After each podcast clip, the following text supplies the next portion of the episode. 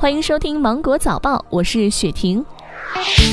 日前，外交部新公布十一个疫情高风险国家，郑重提醒中国公民暂时不要前往意大利、美国、西班牙、德国、伊朗、法国、韩国、瑞士、英国、荷兰、奥地利、比利时、挪威、葡萄牙、瑞典、澳大利亚、巴西、土耳其、马来西亚、丹麦、加拿大、以色列、捷克、爱尔兰、菲律宾、泰国等高风险国家。当地中国公民遇紧急的情况，可以联系中国驻当地使领馆，寻求领事保护与协助。中国人民银行决定对农村信用社、农村商业银行、农村合作银行、村镇银行和仅在省级行政区域内经营的城市商业银行定向下调存款准备金率一个百分点，于四月十五号和五月十五号分两次实施到位，每次下调零点五个百分点，共释放长期资金约四千亿元。同时，从四月七号起，将金融机构在央行超额存款准备金利率从百分之零点七二下调至百分之零点三五。日前，张文宏教授连线海外华人解答新冠肺炎疫情防控问题。英国北京同乡会会长宋阳提问：有家长担心孩子生病，想寄药去国外，对此有什么建议？张文宏表示，这个想法不要想。如果目前不想回来，可以上华山医院的问诊平台，还可以找大使馆、领事馆等。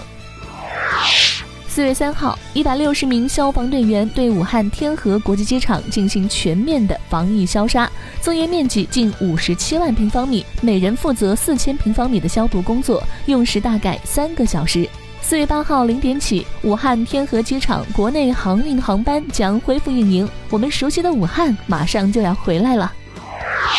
因受新冠肺炎疫情影响，湖北多地出现农产品滞销的情况。近期，全国各地积极带货拼单，湖北部分产品积压问题有所缓解，五十万吨积压的蔬菜全部清零。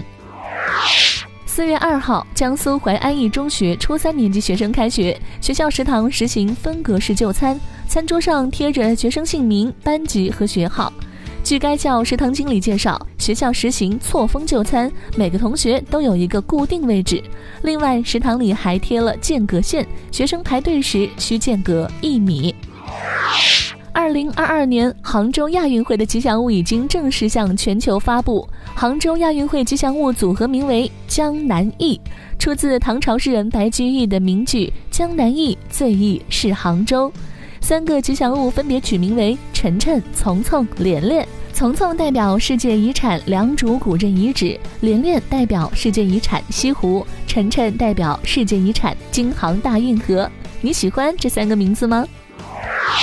世卫组织紧急项目负责人迈克尔·瑞安表示，世卫组织正研究是否存在在公共场合戴口罩，在很难保持足够物理距离及社区传播愈演愈烈的情况下，鼓励公众佩戴口罩，降低感染率。世卫组织鼓励公众戴口罩。同时，迈克尔·瑞安强调，N95 级别口罩及医用外科口罩应首先供一线医务工作者使用，并建议病人及看护者使用医用口罩。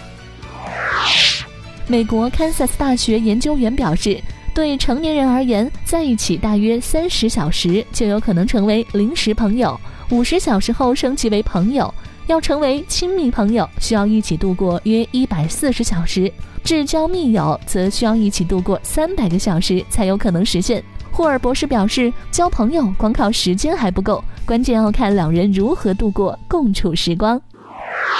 好了，以上是今天新闻的全部内容。我是精英九五电台的雪婷，祝你度过美好的一天，拜拜。